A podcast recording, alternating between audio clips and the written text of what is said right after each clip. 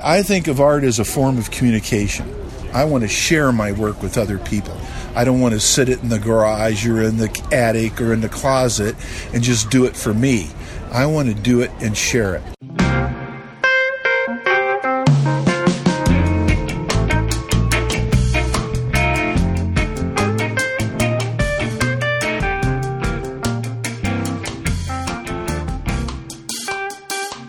Muitas pessoas se dedicam ao desenho e à pintura com o objetivo de se tornarem artistas em tempo integral, mas muitas questões surgem durante o caminho.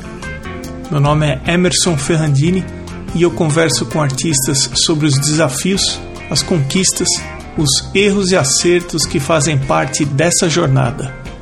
Você está ouvindo o Arte Academia Podcast, um bate-papo sobre pintura e desenho acompanhado de histórias inspiradoras.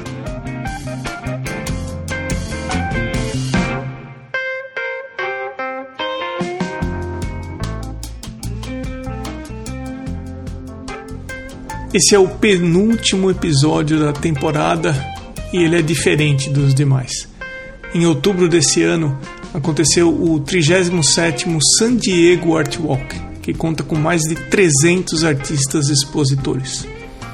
Esse é o maior e o mais antigo festival de arte da cidade de San Diego e acontece num bairro chamado Little Italy, que, em guardadas as proporções, é mais ou menos como o bairro do Bexiga, em São Paulo, onde tem uma colônia italiana bem forte. Durante os dias 2 e 3 de outubro, o evento recebeu por volta de 100 mil visitantes que se espalharam por mais de 12 quarteirões do bairro. Eu resolvi então pegar o meu celular e conversar com alguns artistas que estavam expondo. Eu contei sobre esse podcast e alguns deles foram bem receptivos e abertos para conversar. Eu juntei o fato de que de vez em quando eu recebo mensagens no Instagram sobre pessoas que não se sentem preparadas para mostrar suas artes ou para presentear pessoas ou mesmo para vender seus trabalhos. E contando com o fato que eu estava em uma feira de arte, uma feira na rua, eu resolvi abordar os artistas perguntando exatamente quais conselhos eles poderiam dar para as pessoas que não se sentem confortáveis em mostrar o que produzem, as pinturas ou os desenhos. Foram conversas rápidas, porque eu também tinha uma preocupação de não atrapalhar a venda e os clientes e visitantes que entravam a todo momento nos estandes, mas foram conversas interessantes. A primeira entrevistada, a Tatiana Zen, nasceu na Rússia, fala um inglês bem pausado e bem fácil de entender e produz uma arte bem clássica também. Depois eu conversei com a Marci, que é artista em tempo integral já faz mais de 30 anos. Depois a Laurie Miller, que possui um trabalho no escritório normal, das 8 às 5. Em algumas noites ela pinta e também nos finais de semana plein air. Depois eu conversei com a Mel Sage, que trabalha com madeira. A penúltima conversa foi com um senhor aposentado de 74 anos, o Michael Bobey, que me contou em off que adora o Brasil e os brasileiros e por último, a mãe do Jeremy, um rapaz que não se comunica verbalmente por causa do autismo e que tem uma história bem interessante. Os endereços dos entrevistados estão na descrição desse episódio, lá no arteacademia.com.br, para quem quiser conferir visualmente o que eles produzem. Lembrando que o áudio foi feito com um celular em um ambiente com muitas pessoas circulando, com música ao fundo, enfim. Mas funcionou. Eu espero que você considere interessante o que os americanos pensam sobre mostrar o trabalho que produzem. Tatiana, where people can take a look at your artwork, your Instagram address? Sure, definitely. They can take a look at my website, which is tatianazen.com, and Instagram, Tatiana Zen Art, and Facebook as well. Perfect. Are you a full time artist or do you have another kind of uh, income? I am uh, a full time artist and uh, I Since feel then- very privileged since about five years ago. Five years ago. Great. There are some artists who are afraid of showing their artwork. They think they are not ready enough, or they are shy, or something else. You are in an art fair showing your artwork to everyone. What would you say to someone who is not comfortable showing its artwork? I can totally relate to this uh, feeling. I didn't feel I was ready for about 25 years. And I kept improving my technical skills and studying um, the great masters. Um, I was a copyist at the National Gallery of Arts in Washington, D.C where I majority of my deep learning took place by making copies of the old masters. And that set the bar of standards so high for me that I couldn't uh, I felt that I could only only reach it after many years of study. So what happened is uh, after I moved to Laguna Beach, what I've noticed is it's an art colony and there's art on every corner. And when I saw the quality of art uh, that was being offered for sale at tremendously high prices, I definitely felt like I should have came out and painted in high school and started selling my art early on. However, there is a happy medium. There's a balance between study and preparation and coming out when you're ready. Um, I would definitely recommend taking your art to a level where you feel proud of your work and then it will definitely offering it for sale will change your artwork work in many ways um, so if you don't have habits good habits of quality work as an artist you will be tempted to cut corners and cheat a little bit and that is just basically impossible for me to do at this point because the standard of work in my mind is so high I would love to compare myself to the old masters, so I cannot put out crap. I completely understand you. And tell me what is what's your best piece of advice to someone considering being an artist? Um, being a classically trained artist in Russia, I born raised in Russia.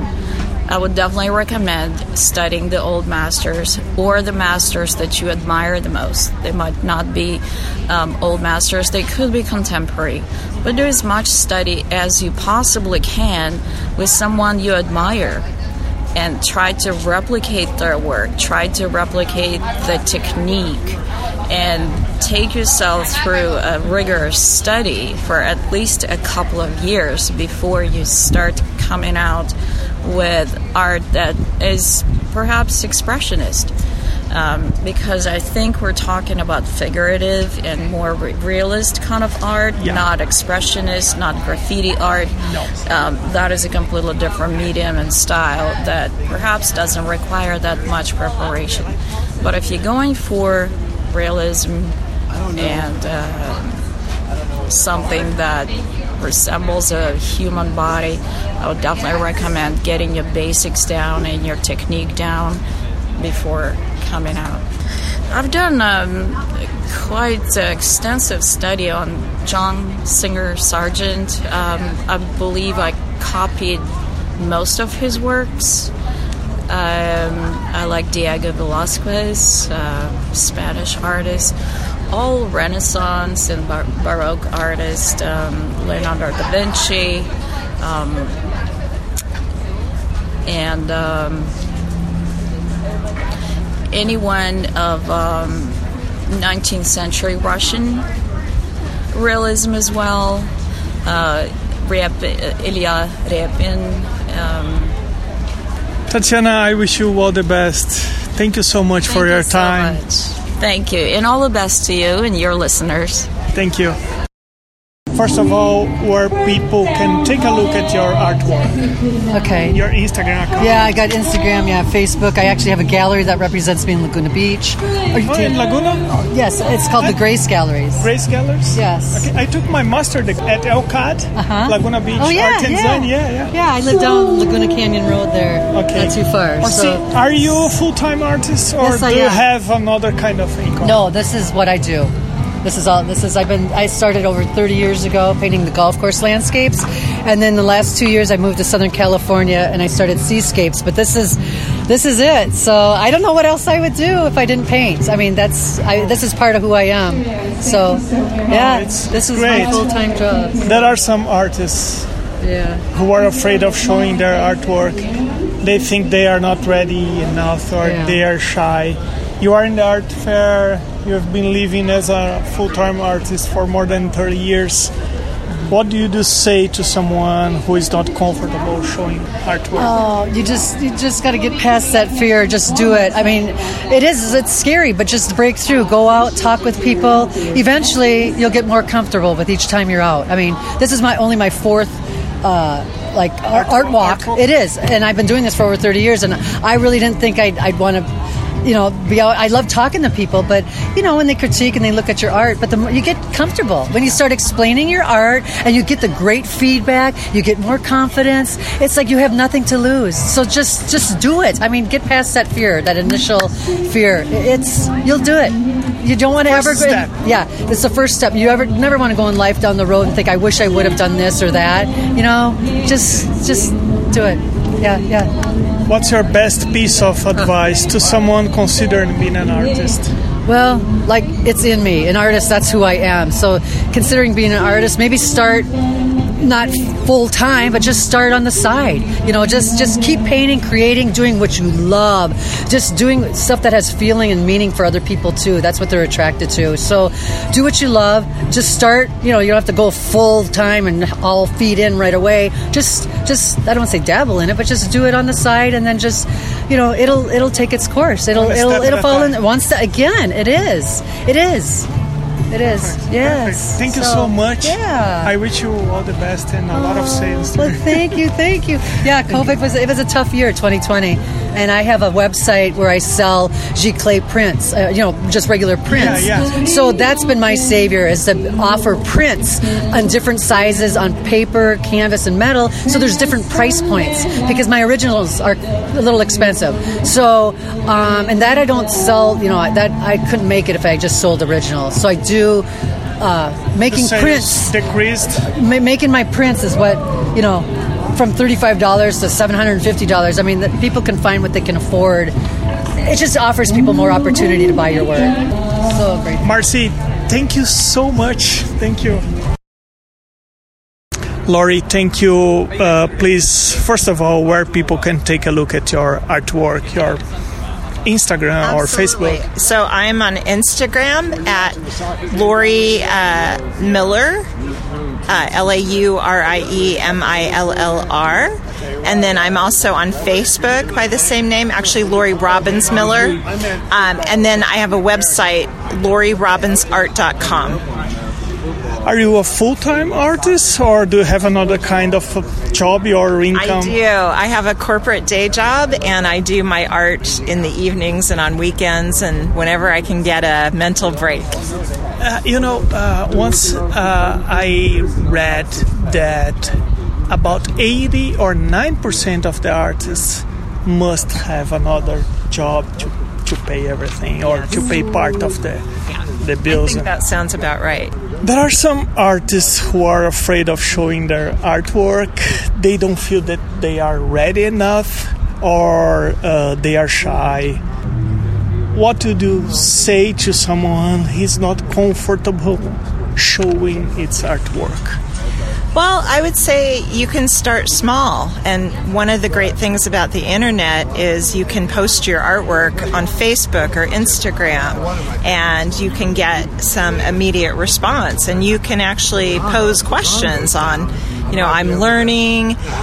what you know what what do people like what don't they like and it's a really great way and a really safe way to get input um, but the art shows are great too you know there i think most countries most states have regular art shows people get out and you know start small but but get your work out there because that's how you get feedback and that's how you build your confidence and and you learn about who your audience is do you remember the first time that you did an art show? I do. I do. It was probably 17 years ago. And I was very excited and very nervous. It was in my hometown, um, which at the time was Irvine, California. And it was a local art fair, probably 60 artists and um, I sold a few things, but more importantly, I got myself out there and I started to get feedback and I um, started to build my confidence. Yeah, I think it's that's the way. What's your best piece of advice to someone considering being an artist or just start thinking about? So I would just say have fun. Don't put the pressure on yourself to produce anything. Just play and experiment and see what media really speaks to you. And it could be pastels, it could be drawing, photography, oil painting. Just dabble and experiment and, and think of it as an experiment, and you'll find your way. Do you know or can you describe why landscapes instead of portraits, instead of what else? So it's two reasons. For me, when I am outdoors, I am happy. I feel very at peace. I feel very spiritual. And I love to find beautiful scenes and then be able to capture them myself. And so the landscape really speaks to me. And and I feel like I have been given this precious gift to be able to bring that back to other people and if I can at least a little bit take what I see and express that in painting, then I feel that's part of my purpose. I cannot thank you enough for your time. Thank you so much. My pleasure. So nice to meet you. Nice to meet you too. Perfect. Sage, please, where people can take a look at your artwork. Um, yeah, so I would say Instagram is a big one for my work. I get a lot of inquiries on Instagram. Um, I also have my own website, so I do get people reaching out there, um, asking about custom work mostly. And those are kind of the two main ones, but doing shows like the one that I'm at today is very helpful for getting my name out there and um, getting people to visit my website and Instagram. And your full name is? Melanie Sage. Sage Woodworks is my business name. Sage Woodworks. Are you a full time artist or do you have another kind of income or another job? I am a full time artist. Um, I've been doing this for about three years now, and I would say that half of my income is my artwork, and then the other half is um, I do like signage for a um, a leather boots company. So it's still woodworking, but it's not you know technically my artwork, but it's all under the umbrella of my business. There are some artists who are afraid of showing their artworks. They are they think they are not ready. They are shy. Uh, what do you say to someone who is not comfortable showing its artwork? Oh, that's a tough one. Um, I would say as hard as it is when you're shy to kind of put yourself out there, I think it's worth it to get that feedback. Um, I think ultimately it's going to be positive feedback. There's always going to be someone that's interested in what you're doing. There's so many people that view art and love to see new things. So I think even though it's scary, it's beneficial to get that feedback and get. Um, some positive outlook on your work, and then that'll kind of push you forward to to get out. Do you remember your first exhibition? How was it? I do. Yeah, I was definitely nervous, um, and I my setup didn't look very nice, and I was sort of uh, just flying by the seat of my pants. But I I left feeling confident more confident in my work, I would say, than when I entered, um, just because so many people walk up and have something to say about what you're doing. So I think ultimately it, it made me more confident in my work. What's your best piece of advice to someone considering being an artist? It might be controversial to say, but my advice would be to take the risk, to just go for it. Um, because before I was doing my artwork full time, I was working as an architect and I just wasn't happy in my job. And it was really scary to take the leap and try my passion. Um, but I'm so happy that I did. So I would say just take the risk.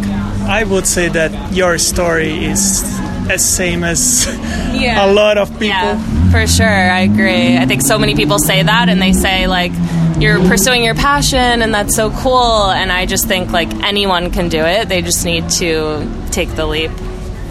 Sage, thank you so much for Yeah, your time. thank you. What's the name of the Brody. dog? Brody. Hey, Brody.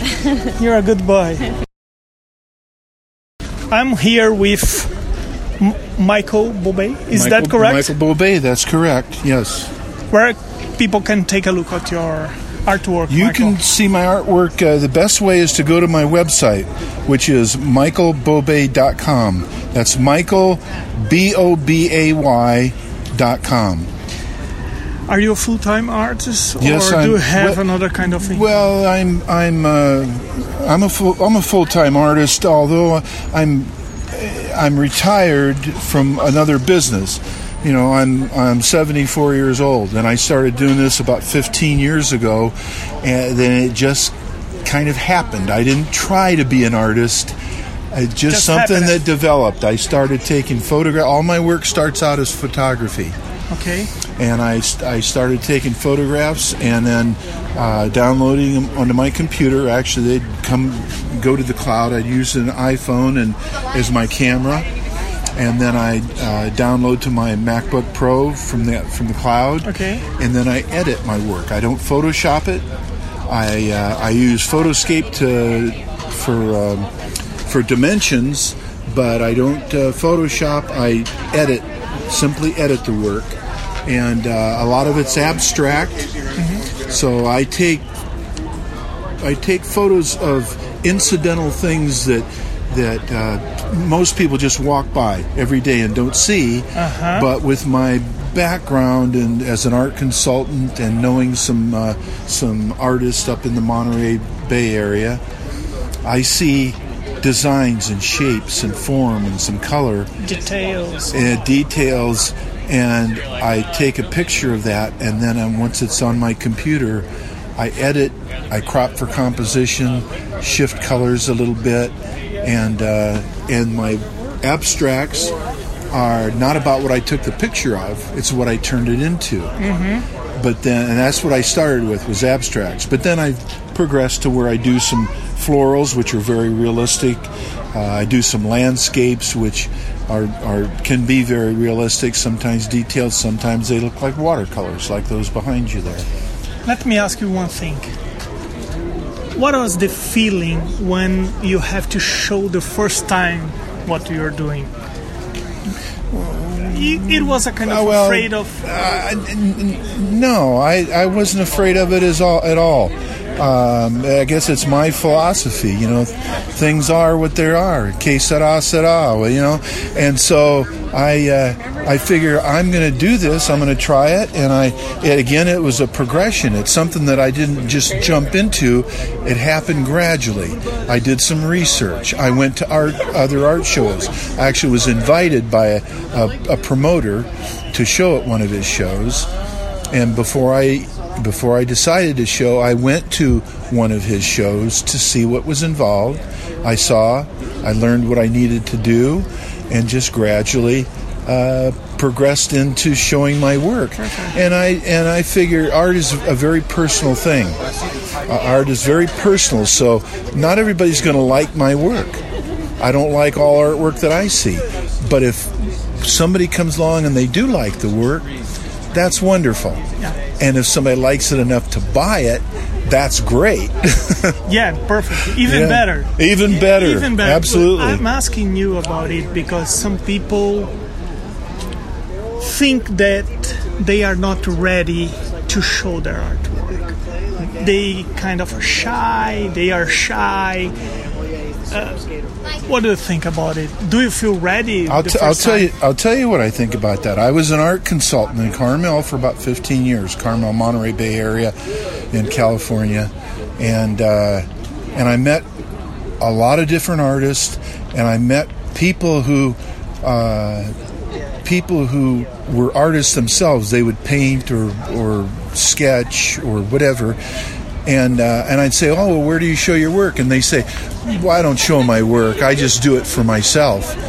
And I say, why don't you show your work? Well, I don't know if anybody, anybody's going to like it. I say, you won't know unless you try. You got to give it a go. You know, you can only do what you can do. And if you don't do all you can do, then it's your fault Okay. or partly your fault.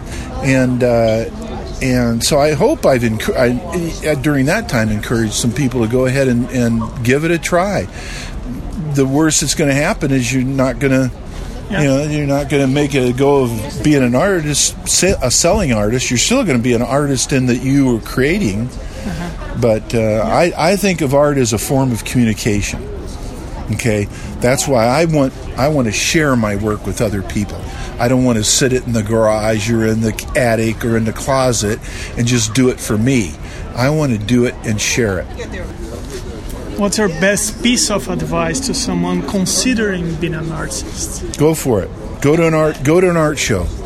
Go to the galleries. Talk to other artists. See what they're doing. Uh, practice, practice, practice. You know, uh, can, you know, uh, uh, refine your your medium, refine your particular style of art, and uh, and don't be afraid. You're not going to have anything bad happen to you. Just do it. Just do it. Just do it. I don't want to. I don't want to do advertise for anybody, but just do it. Have you ever been to Brazil before? I've never been to Brazil. I, I, I doubt if I'll get down there now at my age, but but uh, You don't look like someone who is seven, four years old. No, I'm older than I look, huh? No, no I'm older than I look. Not, not at all. Well, not at all. Yeah, no, I, I feel good. I'm I'm living in San Diego or San Diego County here. I live up in Vista, and uh, it's younger here. I lived in Carmel, California. So you are invited to travel to Brazil. Yes. And Michael, thank you so much for your time. my pleasure. My pleasure. Eu tô aqui com a mãe do Jeremy e ela vai me contar a história. Ele não é. Ele não se comunica verbalmente, apenas visualmente. So she's gonna tell me a little bit about his history. So Chantel, please feel free to tell me whatever you want about his history. My son Jeremy uh, has autism and he has also synesthesium. He is, he considers himself a visionary artist, and that's because he paints his dreams. But his dreams come from the fact that he can read the energy around living people and objects and animals. But he also has synesthesia, which means his senses are mixed. And when he hears music or people's voices, he sees colors. And when he looks at your face, he doesn't see your features, he sees your emotions in color. And so I did not know this about my son because he is nonverbal. And it wasn't until he was around 17 that I found a way to teach him to communicate by typing to or pointing to letters on a letterboard, which took him about two years to learn how to do. wasn't easy, but that had nothing to do with his intelligence. It had to do with the motor challenges he had. But once he could do that, he started in the morning to tell me or whoever was with him about the dreams that he was painting at night. The dreams of the colors of the people around him that he would see during the day. For example, oh, mom, last night I painted the colors of Ted, and Ted was green for his calmness, yellow for his love of barbecue with his friends on the weekends, and red for his fear of flying. So on and on, he every day for about three weeks he gave these descriptions that got longer and longer. And one day he said, "Mom, I had a dream, but it was different from the other dreams. In this dream, I painted 10 of my paintings and had my own art show. You are good how to, to tell me how to make this come true. And I said, Well, Jeremy, first you have to paint. So he started to paint. And uh, he paints exactly what he sees. So he didn't really have any art lessons. It's just he knew exactly what colors could go with what colors. He intuitively knew this. And so he actually paints, all his paintings represent a dream that he has had.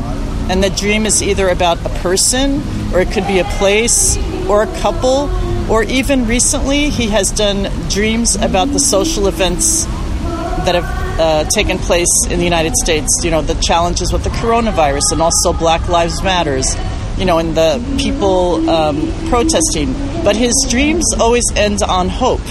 So hope is always the overlying ending of any uh, painting that he paints, even if it is about something terrible like the pandemic or about people protesting. What they're protesting about might be terrible, but the fact is that they all have hope and they're moving forward. So that's my son. Chantal, please tell us uh, where people can take a look at his artwork at the website and Instagram. Jeremy's Vision. J E R E M Y S V I S I O N dot com. And it's Jeremy's Vision because he paints his visions. His Instagram is at Jeremy's Vision. And if you want to look up and Google by his name, because he has uh, a lot of articles also that he's written, you can um, find him by his name, Jeremy Sicile-Kira. J E R E M Y. Last name, Cecile Kira. S I C I L E hyphen K I R A. Acompanhe o Arte Academia no Instagram, no arroba Emerson Ferrandini. O podcast está também no YouTube, no canal Arte Academia. A seguir, o Instagram dos atuais apoiadores. Arte Gravura, Amanda Underline Novas Underline Arts, Beatriz Underline Lima Underline Arts, Sibeli Monteiro ponto Arte, Duarte Underline Vaz Underline, Elaine Underline Arte Underline Drawings, Desenho ponto Desígnio, Irmigar Underline Desenha, janaínaangelo.arte, maridelmonte.arte, mariosérgio.freitas, mai underline paintings, Mônica Mendes Artista, msouto.arte, Osvaldo underline Soares underline arte, Patrícia underline PV, Pellegrini Ivana, Sérgio underline Fuentes underline Ilustra, T Costa Arte, Van Casberg, Vinícius Mendes Arte. Agradeço também aos apoiadores anônimos. Eu sou Emerson Ferrandini, obrigado pela companhia e até o próximo episódio do Arte Academia Podcast.